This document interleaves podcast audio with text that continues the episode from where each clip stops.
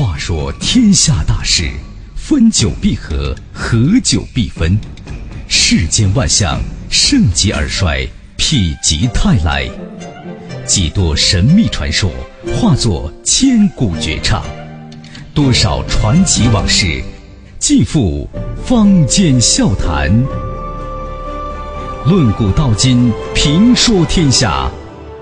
晚星画传奇。各位听友，大家晚间好，这里是九四六交通广播，欢迎收听晚星话传奇节目，我是主持人晚星。每晚的九点到十点，晚星话传奇为您现场直播。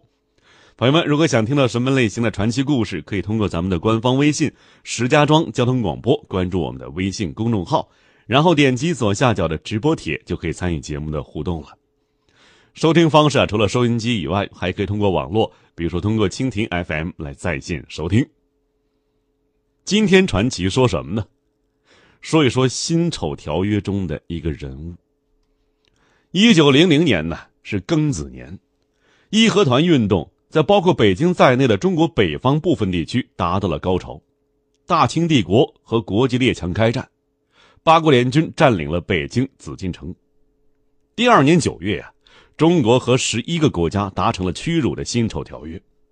条约规定啊，中国从海关关税里头拿出四亿五千万两白银赔偿各国，按百分之四的年息分三十九年还清。这笔钱呢，史称庚子赔款。提到庚子赔款呢，就得提辛丑条约。签订辛丑条约的是李鸿章，这个人呢。咱们已经说过不止一次了，而今天呢，要说的这个人物是一个江湖奇人。他没有参与辛丑条约的签订，但是他却在辛丑条约的签订中立功了。他不是什么达官显贵，甚至啊，他都不是一个须眉汉子。没错，她是个女人，而且是个风尘女子。今天传奇呢，我们就讲一讲这位救国侠妓。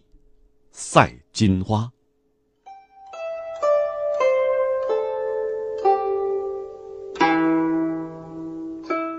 二零一二年四月十一日到十五日，田沁鑫导演的话剧《风华绝代》在北京保利剧院首演。刘晓庆在剧中啊出演女主角晚清名妓赛金花。两个同样顽强的女性，在茫茫时空中。一定有一种难以言传的默契，而赛金花留在历史书影中的美丽与哀怨，相信刘晓庆啊也比大部分人都懂。所谓是做人难，做女人更难。想当年呢，刘晓庆说过的这句名言：“假使啊，能被早他九十一年出生，终身是非不断，大起大落，得意时名动公卿，落魄时潦倒病途的赛金花听见。”想必啊，也是点头称是。而这两位分属于两个时代的奇女子，似乎注定要在冥冥之中有一次穿越时空的相遇。对于今天的人来说呀，这是一个比较新鲜的题材。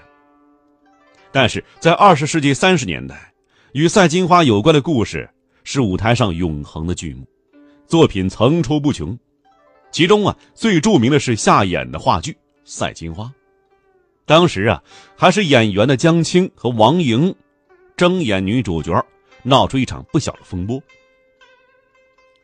加盟《风华绝代》呀，是刘晓庆第一次演话剧，她表示自己喜欢演传奇女性，光以慈禧为主角的电影就拍了四部。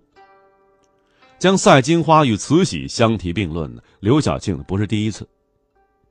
新文化运动闯将刘半农就曾经感叹：“晚清史上有两个活宝，一个在朝，一个在野；一个卖国，一个卖身；一个可怜，一个可恨。”刘半农啊，还为赛氏做了口述传记。胡适为这本书出谋划策。书成之后，叹曰：“啊，北大教授为妓女写传，史无前例啊！”一九四九年，新中国政府取缔娼妓，赛金花随腐朽的制度扫进历史风尘，渐渐的被世人遗忘。近年呢，不少作家、导演站在女性主义的立场上，声称啊要还原一个真实的赛金花。但是在无数演绎和想象下，赛金花早已成为超越她本人的概念和符号，已经是为人所塑造，无不顺应当时社会的政治正确，真实面目很难还原。赛金花的照片在网上流传很广，今人看起来呀，大多觉得相貌平平。为什么这样一个女子会吸引新闻界、文学界乃至军政界名人的目光呢？她身上有哪些传奇元素？这要从她嫁给晚清状元红军，并随之出访欧洲说起。据赛金花自己说法啊，她本姓赵。乳名呢叫彩云，生长于姑苏，就是苏州啊。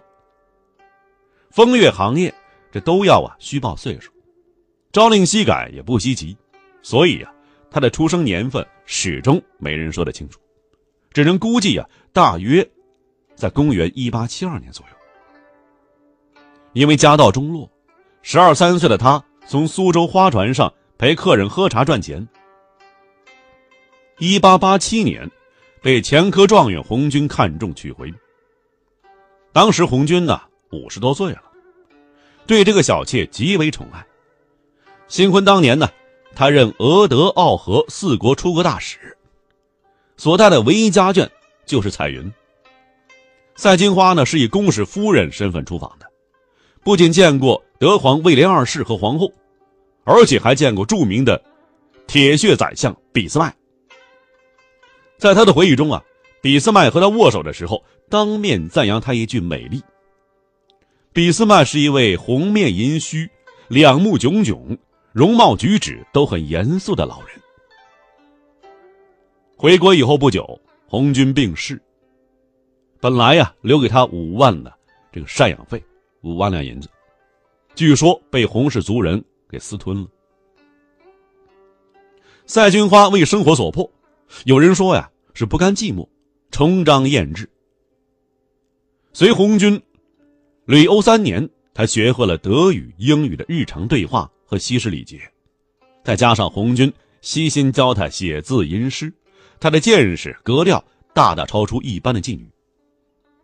他在上海呀设了书寓，自立门户，开书寓者是当时妓女的最高等级，要求精通弹唱。